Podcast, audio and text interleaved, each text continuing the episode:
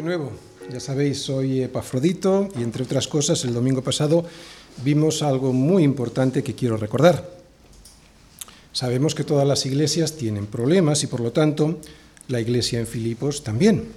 Pero vimos que la diferencia entre ellos y el resto de otras congregaciones era su fidelidad al Evangelio. Por eso Pablo oraba con gozo por ellos. Vimos que la iglesia en Filipos era una iglesia como el resto de las iglesias, pues con necesidades espirituales y con imperfecciones. A esto hay que añadir que en Filipos pues había persecución, era una iglesia perseguida por un entorno greco-romano tremendamente idólatra.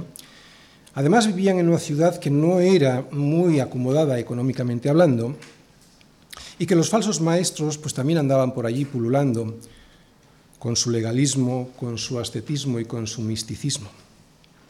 Sin embargo, curioso, Pablo estaba convencido de algo. Estaba convencido de que había un motivo que haría que cualquier problema que ellos tuviesen lo pudieran, lo podrían superar y por lo tanto sentía gozo.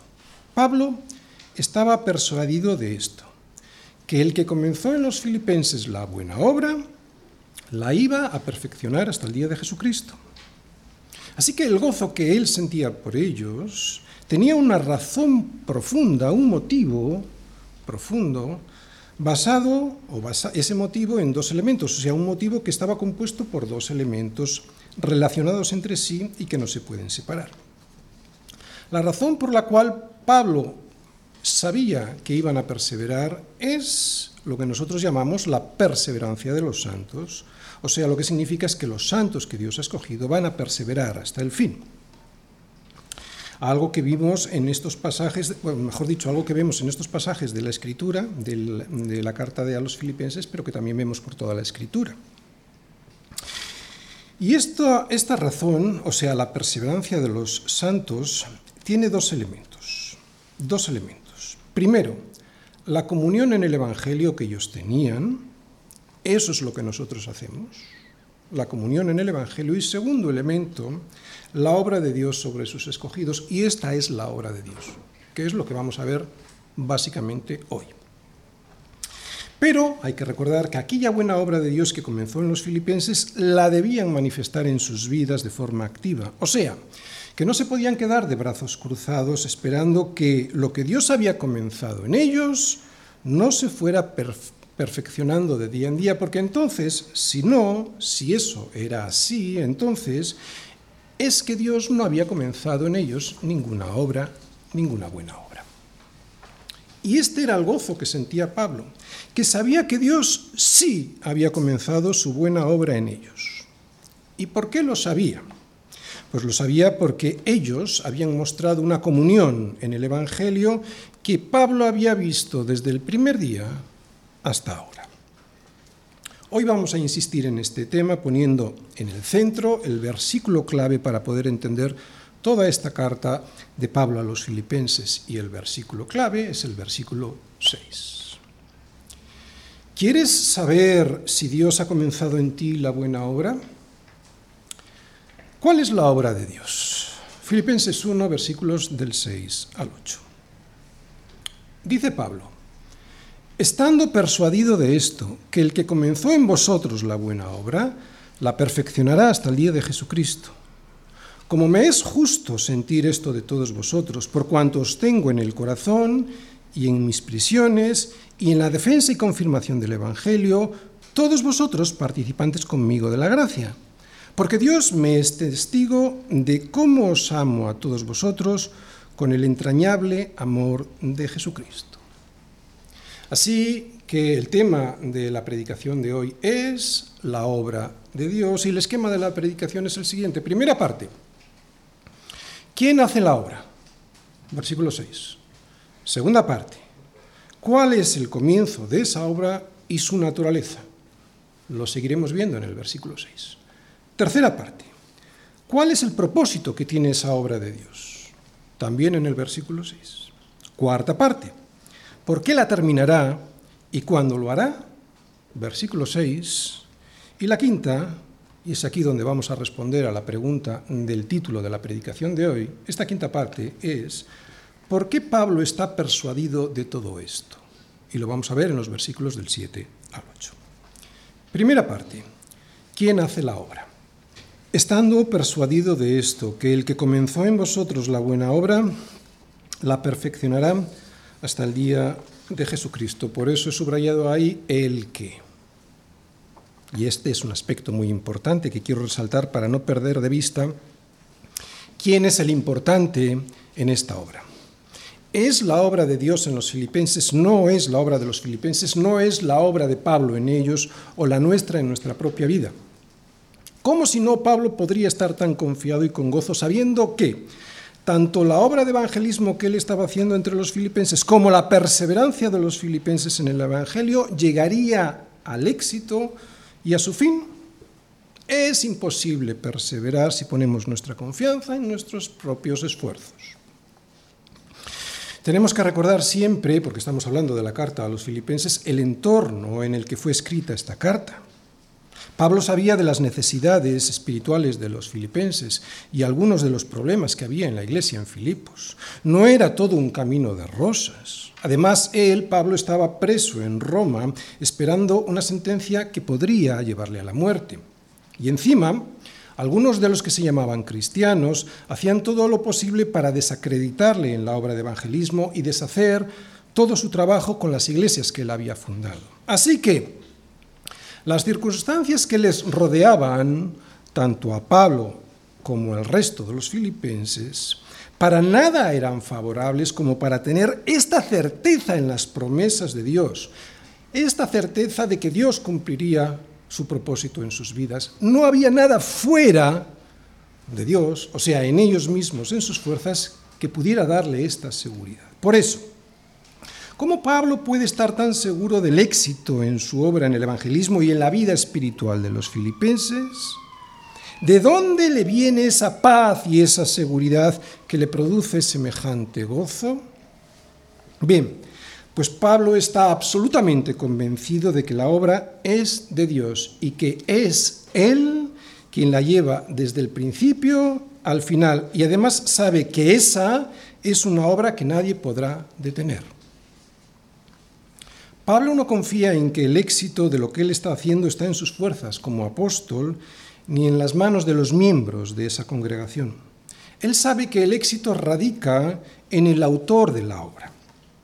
Si os fijáis, Pablo no dice y no hace ninguna referencia a su labor en Filipos. Lo que él dice es que fue Dios, fue Dios quien comenzó en ellos la buena obra. Y esto siempre lo ha hecho así Pablo. Quiero recordar lo que sucedió en la iglesia en Antioquía. La iglesia en Antioquía era la iglesia de Pablo. La iglesia de Antioquía fue quien mandó, envió a Pablo en su primer viaje misionero. Cuando fueron Bernabé y Pablo en este primer viaje misionero, la iglesia de Antioquía les envió. Y cuando volvieron, Pablo y Bernabé, de este primer viaje, se reúne con todos en la iglesia y no les dice, mirad cuántas cosas hemos hecho. No, no dice eso. Él les dice cuán grandes cosas había hecho Dios con ellos y cómo había abierto Dios la puerta de la fe a los gentiles. La iglesia no es una empresa en la que decidimos nosotros si la comenzamos o no y lo que hacemos en ella o no. Si la iglesia es una iglesia del Señor, y esto quiero subrayarlo, si es del Señor, es el Señor quien hace grandes cosas en nosotros. Y lo sabéis. Si miráis atrás en vuestras propias vidas, recordaréis de dónde os ha sacado el Señor y entonces sabréis que es imposible que la obra que llevó él a cabo la hubierais llevado vosotros en vuestras propias fuerzas o en las fuerzas de los pastores y misioneros, aunque ayudaran. Esto es algo sobrenatural. ¿Y Pablo? ¿Vosotros os acordáis de cómo era Pablo? Fue el Señor quien le tuvo que derribar cuando iba hacia Damasco persiguiendo a los pobres cristianos que habían huido de la persecución, especialmente por la persecución del propio Pablo. Este cambio, ¿es posible este cambio naturalmente? Saulo iba, iba respirando amenazas y muerte contra los discípulos del Señor. Tanto es así que le pidió cartas al sumo sacerdote en Jerusalén para que pudiera ir a las sinagogas en Damasco a fin de que hiciese a algunos presos, hombres y mujeres de este camino, sea cristianos, y los llevara a Jerusalén presos. Este era Pablo.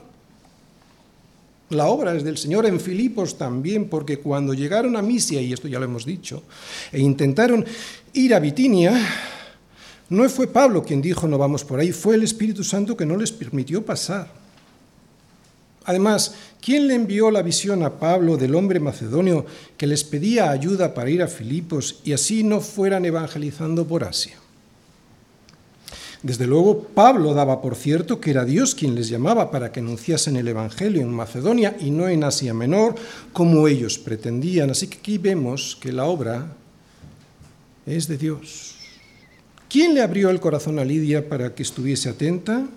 El Señor abrió el corazón de Lidia para que estuviese atenta a lo que Pablo decía. Por mucho que Pablo hubiese insistido, si el Señor a través de, su Espíritu Santo no le abre su corazón, nada de nada hubiese ocurrido. Cuando Pablo liberó al espíritu ese de adivinación de la niña, lo hizo en el nombre de Jesucristo. No lo hizo con su poder. Pablo no tenía ningún poder. Tampoco nada tuvo que ver cuando el terremoto que ocurrió mientras estuvo en la cárcel, ¿no? y que provocó que el carcelero se echara a los pies de Pablo y Silas pidiéndoles cómo podría ser salvo. Por todo el Nuevo Testamento vemos que Dios es quien origina, es el origen de la obra en nosotros. Nadie la busca, nadie la quiere, todos la rechazarían, esa obra, si no fuera Dios quien interviene para cambiar nuestro corazón de piedra en uno de carne. Conclusiones. Cada vez que vamos en un, en un apartado voy a dar la conclusión, ¿vale? Por lo tanto, aquí vemos la primera conclusión de esta primera parte que es sobre el autor de la obra. Conclusión. Nuestra confianza jamás debe reposar en lo que hicimos, en lo que estamos haciendo o en lo que pensamos que vamos a hacer en el futuro. Nuestra confianza solo ha de estar depositada en la buena voluntad de Dios para con sus hijos. Nunca podría yo estar firme si no fuese por la buena voluntad de Dios para mi vida. En mis fuerzas jamás podría conseguirlo. Solo de ver cómo de negro es mi corazón, el abismo de mi corazón, gracias a la luz que proyecta Cristo a través de su palabra, única luz que es capaz de penetrar hasta el fondo de mi alma, otra vez, solo con ver cómo de negro es el abismo de mi corazón, me doy cuenta que mi propia opinión me llevará a caer en el pecado siempre. Y lo que es peor, además, lo justificará con todo el descaro del mundo, siempre. Sin la buena voluntad de Dios en mí, ¿estaría dispuesto a creerme mis propias mentiras? Siempre. Si dependiese de mí mismo, si estuviera yo navegando por este mundo con mis propios recursos, ya hace tiempo que habría naufragado en cualquier tempestad y sin ninguna esperanza de poder ser rescatado. Pero gracias a Él, gracias a que Él fue el que comenzó en mí su buena obra, sacándome del estercolero en donde me metía mi propia opinión, podré llegar a puerto seguro en el día de Jesucristo. No hay ni un solo momento, ni un solo momento en nuestras vidas en el que podamos vivir sin su permanente sostén. Es Él quien nos hace volver a casa y es Él quien nos protege de caer en manos del enemigo cuando volvemos por el camino a casa. He terminado la primera conclusión. Segunda parte. ¿Cuál es el comienzo de esta obra y su naturaleza? Leemos el versículo 6, dice, estando persuadido de esto, que el que comenzó en vosotros la buena obra la perfeccionará hasta el día de Jesucristo. Fijaros lo que he subrayado. Comenzó en vosotros la buena obra. Por lo tanto, vamos a hablar del comienzo y vamos a hablar de la naturaleza de esta obra. El comienzo. Y nos vamos a centrar en Filipos, lo que pasó en la iglesia en Filipos. Tenemos que recordar que Filipos era una colonia romana, o sea que los habitantes en su mayoría adoraban al emperador y tenían ídolos griegos y romanos exactamente igual que en nuestros días. Aunque no tenemos ese tipo de ídolos, sí que adoramos a políticos, a cantantes, a deportistas, al dinero, a la posición social, a la belleza. Realmente nada ha cambiado. Aquellos estaban perdidos en su ignorancia y en sus pecados, y solo después, y aquí viene el comienzo, Y solo después de la predicación del Evangelio de Pablo en Filipos, las personas empezaron a conocer la verdad. Fue ahí cuando Dios comenzó su buena obra para sacarles del abismo que les llevaba a una perdición de la que no se daban ni cuenta, igual que hoy. Y su buena obra consistió en, después de haber predicado el Evangelio, abrir sus corazones, esa es la obra de Dios, no la podemos hacer nosotros, nosotros no podemos abrir el corazón de nadie, abrir sus corazones para que pudiesen escuchar la voz del Espíritu Santo, seguimos con la obra de Dios. Segundo, voz que les dio a conocer a Jesús no solo como su maestro, que ese es un gran error, sino como su Señor y Salvador. Tercero, el milagro de la regeneración de sus mentes y corazones. Para cuarto, darles el arrepentimiento de sus pecados, la justificación de sus almas y sellarles con el Espíritu Santo. Y quinto también, y esto es muy importante, dándoles la iglesia en la que se congregaron desde entonces. Este fue el comienzo. Pero ¿cuál es la naturaleza de esta obra de Dios? Naturaleza. Es muy sencillo, con una frase, de hecho con una palabra. La naturaleza de la obra de Dios es sobrenatural, es un milagro. No hay nada del hombre en ella. Abrir un corazón que está muerto para escuchar a Dios, eso solo lo puede hacer Dios. Nacer de nuevo, como Jesús le dijo a Nicodemo que era necesario que hiciese para poder entrar o ver el reino de Dios, eso, eso solo lo puede hacer Dios mismo. La obra de Dios en el hombre no es un mero arreglo cosmético que afecta al exterior, no es una reforma. Si nosotros reformamos este local sigue siendo el mismo, puede ser aparentemente más bonito, pero sigue siendo el mismo. Hay que tirar este local y construir uno, nuevo. No es una reforma, es el milagro de la regeneración, o sea, hacernos de nuevo. Dios, con su obra regeneradora, Génesis, ¿eh? de la mente y corazón, no hace una mejora en el hombre, lo hace diferente. Lo hace una nueva criatura en, la, en el que las cosas viejas pasaron y ahora son todas hechas nuevas, nuevas. Yo sé que hay veces que esto no parece así, pero no hay nada como esto. Si os fijáis, no hay una transformación tan sustancial en el hombre de tal manera que ya no se es el mismo. Es que no se es el mismo, no se es el de antes. No existe mayor revolución que la que produce Dios en el corazón del hombre al resucitarnos de la realidad mortal de nuestro estado de pecado. No es natural en el ser humano darse cuenta de que negamos a Dios odiándole, porque es el único, le odiamos, el ser humano odia a Dios, aunque no lo diga, porque es el único que nos hace ver el engaño de un corazón que solo mira por sus propios intereses. Y aún hoy a veces lo hacemos, aunque lo vistamos de piedad. Por eso todavía hoy le seguimos necesitando. Esa necesidad, esa necesidad, ya no solo de ser salvados, sino de ser sostenidos en esa salvación, eso eso no es natural en el ser humano caído. Desear a Dios y anhelar un estilo de vida absolutamente diferente al que teníamos antes, eso, eso solo lo puede hacer el Espíritu Santo de Dios. Desear conocerle cada día más, eso, eso no es una obra cuyo origen sea la naturaleza del hombre. Desear no caer en el pecado y llorar por ello cuando lo haces, eso, eso no es normal en el hombre natural. Que ya no te guste lo que antes te gustaba y que aborrezcas lo que este mundo adora, eso, eso es algo que no puede conseguir un psicólogo, un líder, aunque sea uno como el apóstol Pablo, o cualquier ideología. Venir a las reuniones de oración de la iglesia y desear ser cada día más como Cristo, eso, eso no surge de un deseo propio. Eso es una obra de Dios. Así que es la obra de Dios desde el principio y también durante el resto de la vida, porque es un proceso que dura toda la vida y que opera en los justos como la luz de la aurora, que va en aumento hasta que el día es perfecto.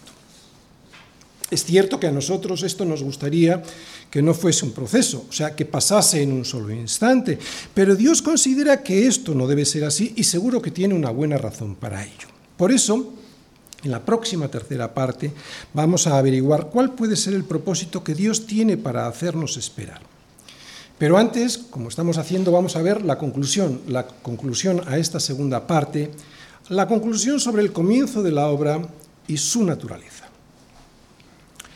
La buena obra que Dios comenzó en los filipenses fue la obra de la gracia. La gracia de Dios, que es el regalo inmerecido de Dios, gracias al cual ellos, los filipenses y nosotros, fueron transformados, perteneciéndose los unos a los otros para poder tener comunión entre ellos. El comienzo. Quiero que prestéis atención, porque esto nos va a animar. El comienzo en aquella iglesia en Filipos parecía poco prometedor. Yo creo que bastante parecido al comienzo de esta iglesia, según me ha explicado vuestro pastor. Porque que una iglesia comience con un grupo de mujeres orando junto al río no da muchas esperanzas. Ni es el lugar que soñaría un pastor para iniciar su obra. La mayoría van buscando primero el local y luego ya veremos si lo llenamos de gente.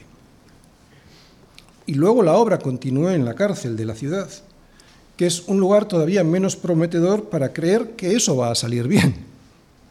Además, a Pablo le echaron a patadas de la ciudad poquito después.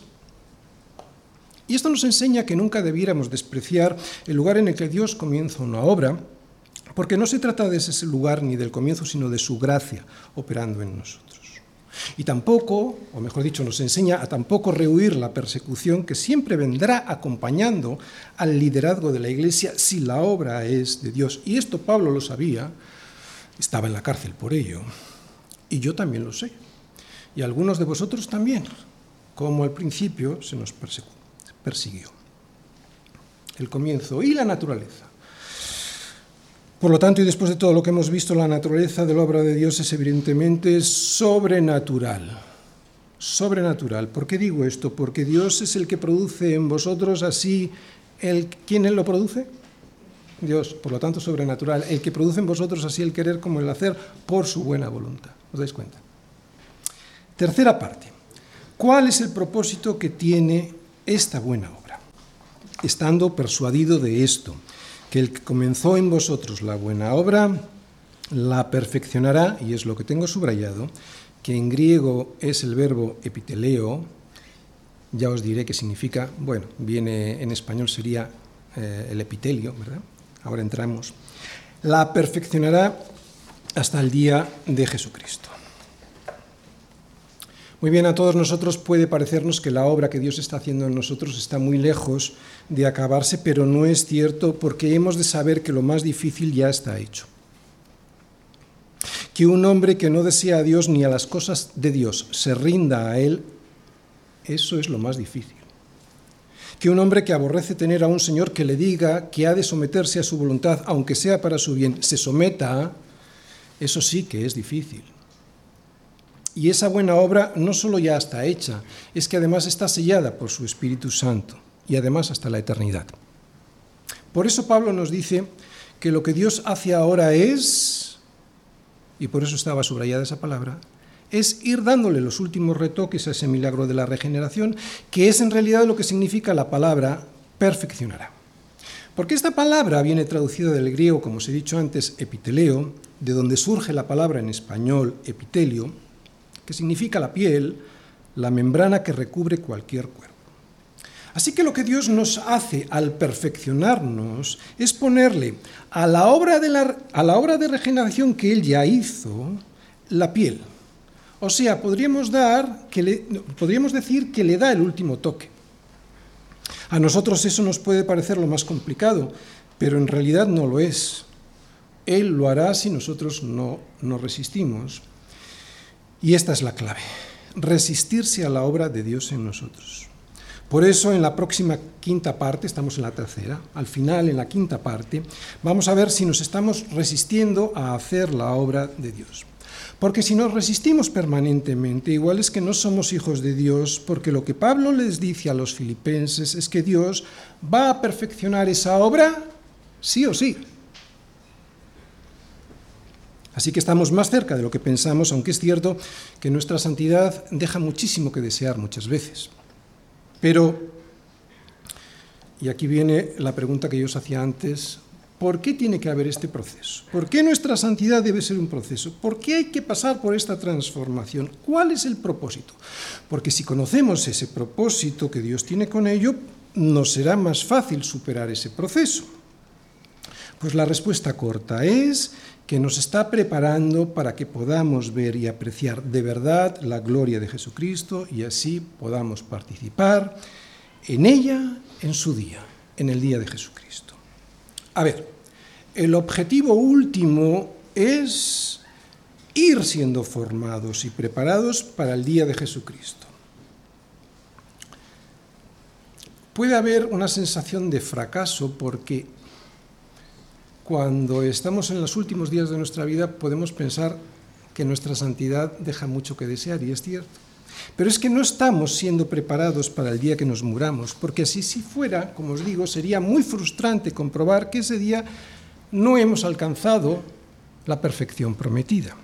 En ese día, por mucho que hayamos crecido en santidad, que también es el propósito, todos seguiremos siendo bastante imperfectos.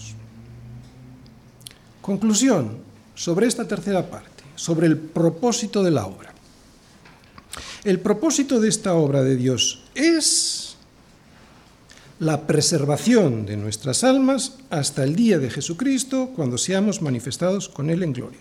Sí, pero es muy importante saber que no solo es un fin en sí mismo y ya está. No. Es un proceso en el que el Señor nos va limpiando para que todo aquel que lleva fruto pueda llevar más fruto. ¿Hemos sido salvados para el día de Jesucristo?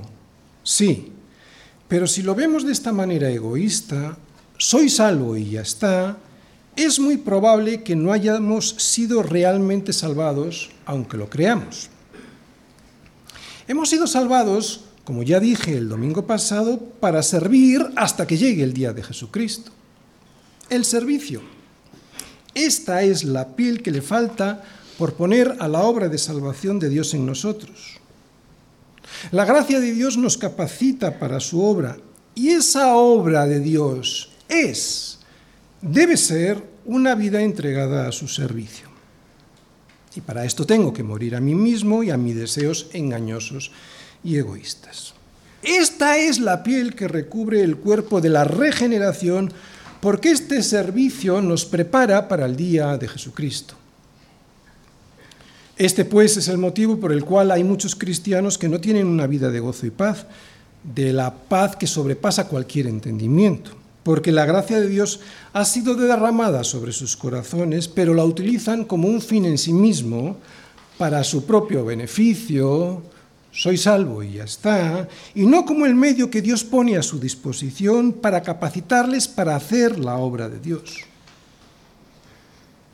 Y lo vuelvo a repetir, somos salvados para servir hasta que llegue el día de Jesucristo, el cual transformará el cuerpo de la humillación nuestra para que sea semejante al cuerpo de la gloria suya. Cuarta parte. ¿Por qué la terminará esta obra y cuándo lo hará? Estando persuadido de esto, que el que comenzó en vosotros la buena obra, la perfeccionará cuando? Hasta el día de Jesucristo.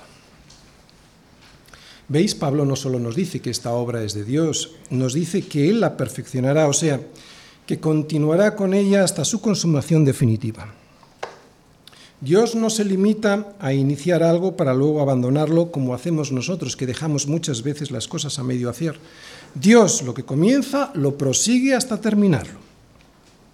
Hemos visto en el punto anterior que Él nos guía, nos capacita, nos corrige e incluso nos frena en momentos en los que nos gustaría pasar de Misia a Bitinia porque nos parece lo correcto. Pero hace más que eso. No solo nos evita caer en, el, eh, eh, eh, los charcos, hace más que eso, nos prepara para servir, nos lleva hasta Macedonia para que terminemos su obra y regresemos a Jerusalén, o sea, al día de Jesucristo. ¿Y cuál es ese día, el día de Jesucristo? Pues es el día de la gran consumación, el día del final de la obra de salvación, el día en el que habrá cielos nuevos y tierra nueva, en los cuales mora la justicia y el Hijo de Dios regresará para reinar como rey. Ese, ese es el día del Señor. Ese día, los espíritus de los justos hechos perfectos, esto es una frase que viene en Hebreos, en Hebreos 12, 23, otra vez. En ese día, los espíritus de los justos, que ya están hechos perfectos y que en estos momentos están en los cielos, esos espíritus recibirán sus cuerpos glorificados, resucitados de entre los muertos, para morar en la nueva tierra y bajo el nuevo cielo, con Cristo para siempre. El día de Jesucristo es el día de la libertad final, el de la liberación, redención definitiva que tanto anhelamos todos. Pues bien, en este versículo, eso es lo que le dice Pablo a los filipenses que seguirán hacia adelante porque Dios está obrando en ellos hasta que llegue ese día en el que alcancen la perfección absoluta, sin la posibilidad jamás de pecar ya nunca. Nadie te podrá quitar eso. Es tu heredad y entrarás en ella. Dice Pablo que estarás preparado para entrar, porque para eso Dios te está perfeccionando. Esta es la herencia de la que habla Jesús cuando nos recomienda que hagamos tesoros en el cielo donde ni la polilla ni el orín corrompen y donde los ladrones ni minan ni hurtan. Esta es la maravillosa certeza de la salvación y está basada en la naturaleza de Dios, no está basada en tus esfuerzos, en la naturaleza de Dios. Nuestra confianza está basada en su santidad, en su justicia y en su poder. Él jamás dejará su obra sin terminar. ¿Cómo lo va a hacer después de haber enviado a su Hijo a morir por nuestros pecados? Y esto es maravilloso porque nuestra esperanza en el día de Jesucristo no descansa en nuestras fuerzas que son pocas, ni en nuestra voluntad que es quebradiza, ni en nuestros deseos que siempre son de doble ánimo, ni en mi entendimiento que es bastante escaso. Escúchalo bien, escúchalo bien. La certeza del día de Jesucristo descansa en la seguridad de que nuestro Dios no hubiese comenzado su buena obra si no hubiese decidido terminarla. Punto. Porque si siendo enemigos fuimos reconciliados con Dios por la muerte de su Hijo, si siendo enemigos fuimos reconciliados con Dios, mucho más estando ya reconciliados, seremos salvos por su vida. Conclusión, cuarta conclusión sobre esta cuarta parte, sobre por qué terminará su buena obra. Es muy fácil. Dios terminará su buena obra en nosotros porque Él lo ha prometido. Y no podemos dudar de ello. Lo único que podemos y debemos hacer es preguntarnos si eso está sucediendo en nosotros o Dios jamás ha iniciado su buena obra en nuestra vida. Y eso es algo que ahora Pablo va a contestarle a los filipenses en los versículos del 7 al 8. ¿Por qué? Quinta parte. ¿Por qué Pablo está persuadido de todo esto? Como me es justo sentir esto de todos vosotros. ¿Por qué me es justo sentir esto de todos vosotros? Por cuanto os tengo en el corazón y en mis prisiones y en la defensa y confirmación del Evangelio. Todos vosotros sois participantes conmigo de la gracia porque Dios me es testigo de cómo os amo a todos vosotros con el entrañable amor de Jesucristo. La perseverancia de los santos es el resultado de la acción de Dios en nosotros. Dios nos eligió desde antes de la fundación del mundo y también nos predestinó para ser su pueblo. Él envió a Jesús para que muriera por nosotros en, lugar de, en nuestro lugar por nuestros pecados y nos selló con su Espíritu Santo como garantía de que somos suyos. ¿Creéis que después de todo esto Dios va a dar marcha atrás?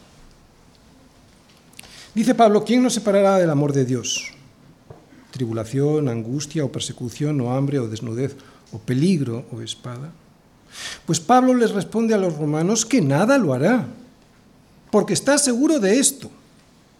Y dice, por lo cual estoy seguro, está hablando los romanos. Y quiero que recordéis esto, estoy seguro, estoy seguro, por lo cual estoy seguro de que ni la muerte, ni la vida, ni ángeles, ni principados, ni potestades, ni lo presente, ni lo porvenir, ni lo alto, ni lo profundo, ni ninguna otra cosa creada nos podrá separar del amor de Dios que es en Cristo Jesús, Señor nuestro. Ese estoy seguro que Pablo menciona en Romanos es el mismo verbo en griego que utiliza en Filipenses cuando dice que está persuadido. Por lo tanto, tanto a los romanos como a los filipenses les dice que él está convencido de que Dios terminará su obra en sus hijos. Pero, ¿por qué Pablo está tan seguro de esto? Y nos vamos acercando a la gran cuestión, a la gran pregunta. ¿Qué veía en los de Filipos para aseverar de esta forma su perseverancia hasta el día de Jesucristo?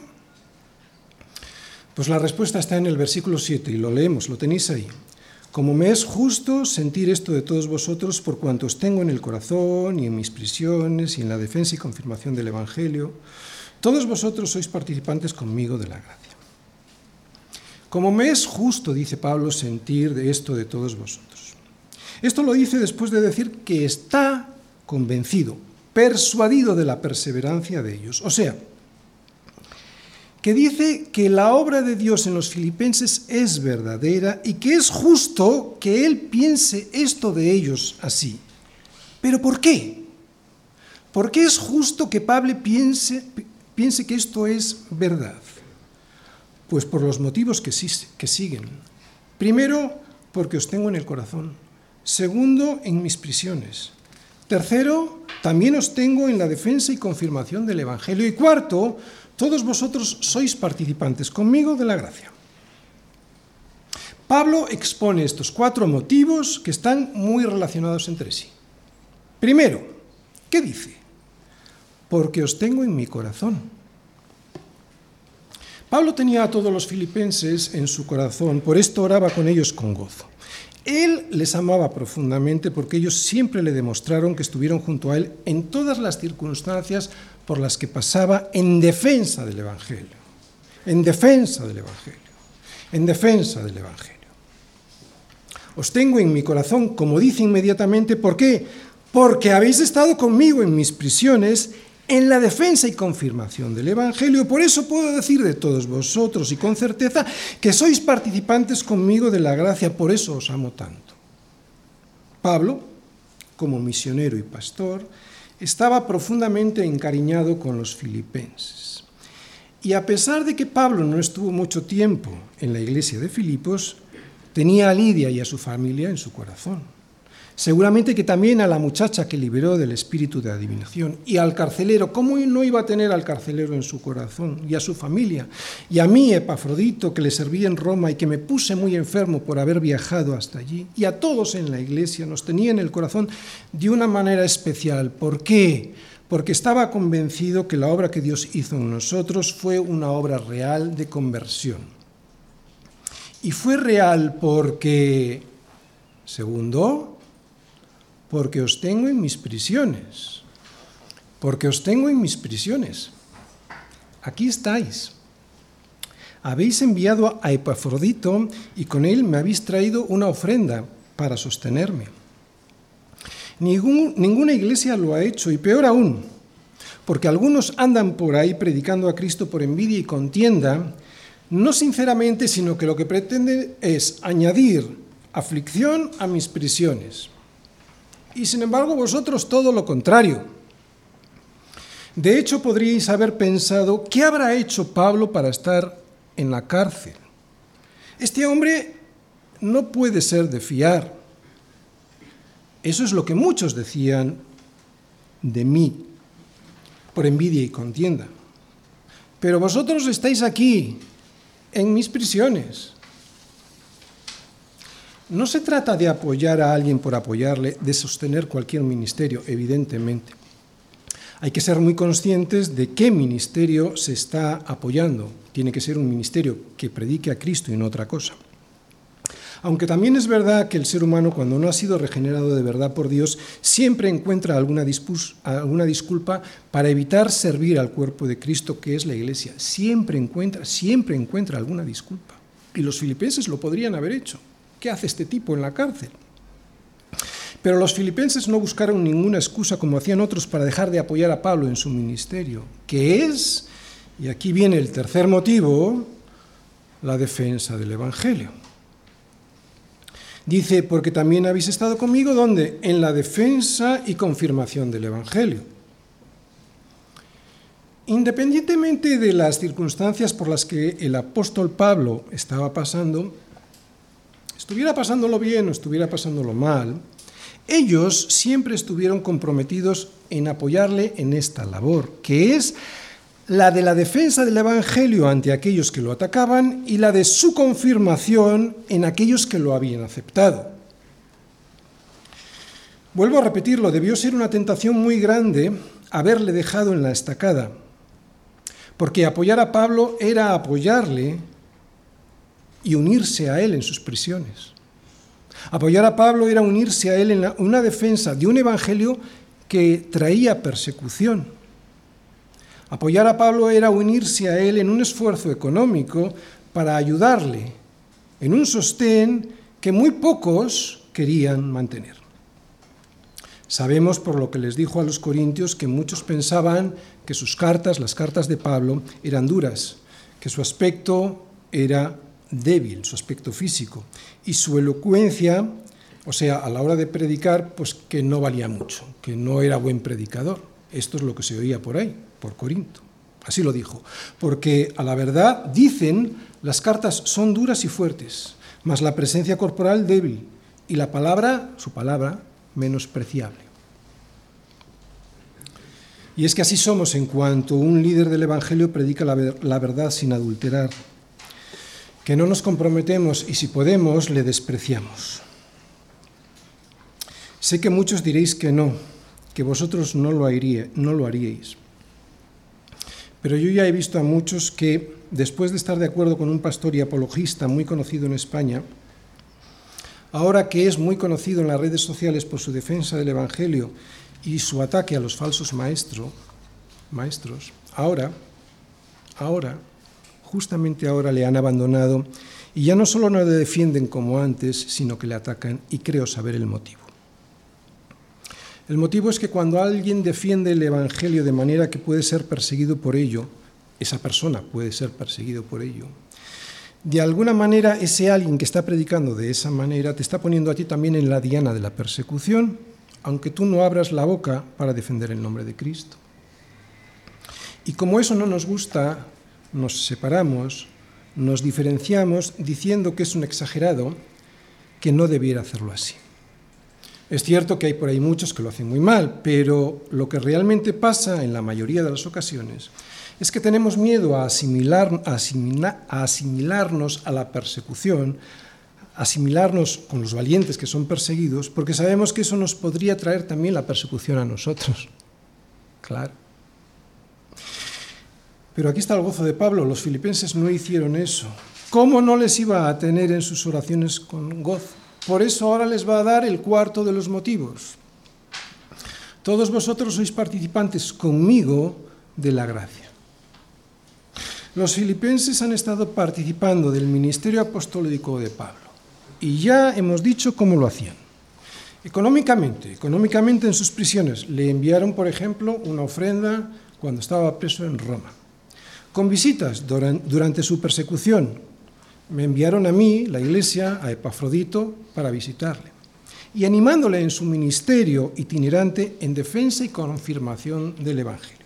En consecuencia, en consecuencia, y viendo todo esto, Pablo les dice que son participantes con él. Fijaros, igual ellos no lo hacían directamente, pero como sostenían este ministerio, les dice, sois participantes con él en el ministerio de la gracia, o sea, en la capacidad que Dios le da a aquellos para obrar en pro del Evangelio.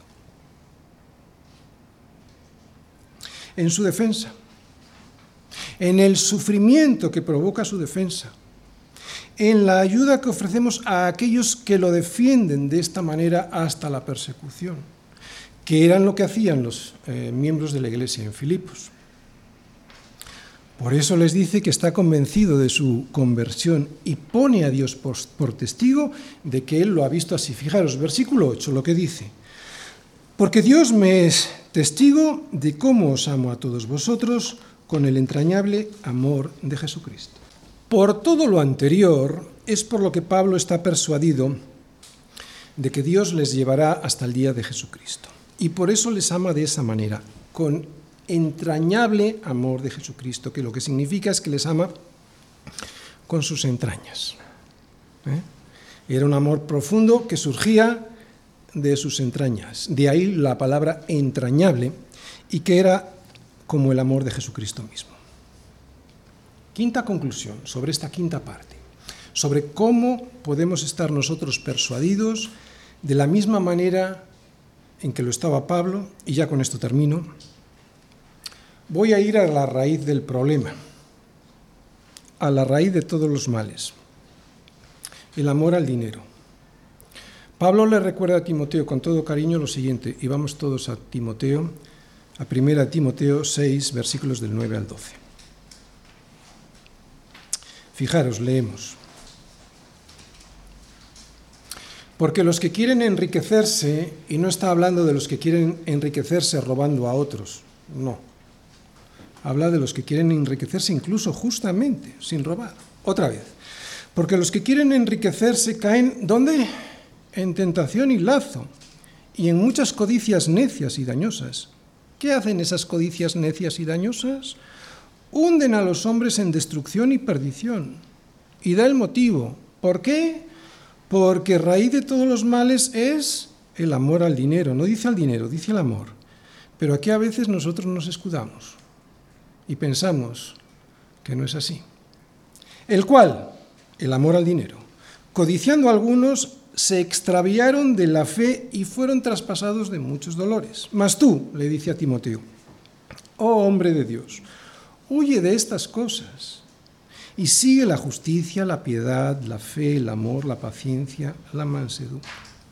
Pelea la buena batalla, que no es la de ganar más dinero no dice que no hay que ganarlo, dice ganar más, habla de enriquecerse. Pelea la buena batalla de la fe. Echa mano, pues, de la vida eterna.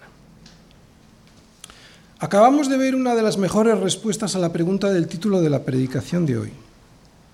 ¿Quieres saber de verdad si Dios ha comenzado en ti la buena obra? Pues cuidado con el amor al dinero. Y atención, ya seas pobre o rico, porque he visto a muchos pobres que aman al dinero de una manera tremenda. Porque la mejor de las razones, la mejor de las evidencias para saber si somos salvos, o sea, si la obra de Dios ha sido hecha en nuestros corazones, es comprobar si no hemos dejado de sostener a nuestra iglesia en nuestros buenos momentos y en nuestros malos momentos. Aunque la iglesia lo haya necesitado de verdad o cuando la iglesia ha estado también más desahogada financieramente. Esta era la mejor evidencia que Pablo tenía de los filipenses sobre la obra que Dios estaba haciendo en ellos, que nunca dejaron de apoyar la obra desde el primer día hasta hoy. Eso es lo que dice Pablo. Bien sé que esta evidencia puede sonar, puede parecer bastante materialista, pero ya hemos dicho el domingo pasado que la comunión, si es espiritual, se tiene que ver en lo material y que si no se ve en lo material, entonces es muy probable que no haya una verdadera comunión. Pablo nunca les pidió nada a los corintios. Pablo trabajaba con sus propias manos, haciendo tiendas. Podríamos decir que Pablo tenía una empresa, por decirlo de alguna manera, o sea, no necesitaba nada. Tenía recursos propios, por lo menos. Pero sabían los filipenses que esto no era suficiente, porque no se trataba solo de mantener a Pablo, sino de sostener la obra del Evangelio. Y sostener la obra del Evangelio necesita apoyo económico para llevarse adelante. Por eso les dijo a los corintios, he despojado a otras iglesias recibiendo salario para serviros a vosotros. O sea, que el salario que le faltaba después de trabajar fabricando tiendas, se lo daban otros. Qué vergüenza para los corintios. Y esos otros fueron los de Macedonia, entre los cuales estaban los filipenses. Macedonia es la región, una, una ciudad de Macedonia era Filipos. Y cuando estaba entre vosotros, dice a los corintios, y tuve necesidad, a ninguno fui carga, pues lo que me faltaba, lo que me faltaba lo suplieron los hermanos que vinieron de Macedonia.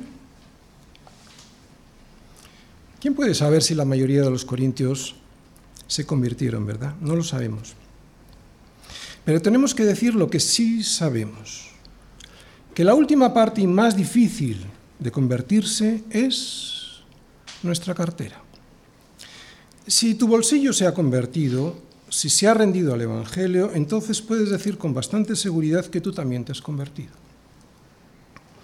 Para terminar, y por si alguien piensa que es poco bíblico lo que estoy diciendo, me gustaría recordar unas palabras de Jesús a un hombre que se convirtió completamente porque convirtió su cartera, rindió su cartera. Cuando Zaqueo, jefe de los publicanos, invitó a Jesús a, su casa, todos por allí murmuraban porque había entrado Jesús en la casa de un pecador. Pero entonces Zaqueo, puesto en pie, dijo al Señor, He aquí, Señor, la mitad de mis bienes doy a los pobres, y si algo en algo he defraudado a alguno, se lo devuelvo cuadruplicado. ¿Y qué le dijo Jesús entonces y solo entonces? ¿Qué bueno eres, Zaqueo? No. Le dijo, hoy ha venido la salvación a esta casa. El dinero, el último de los ídolos que destronamos de nuestro corazón. Pero cuando lo rendimos voluntariamente al Señor para que lo use para bendecir a otros, especialmente en la predicación del Evangelio, entonces sí podemos estar persuadidos de esto, que el que comenzó en vosotros la buena obra, la perfeccionará hasta el día de Jesucristo. Así que el que tenga oídos para oír,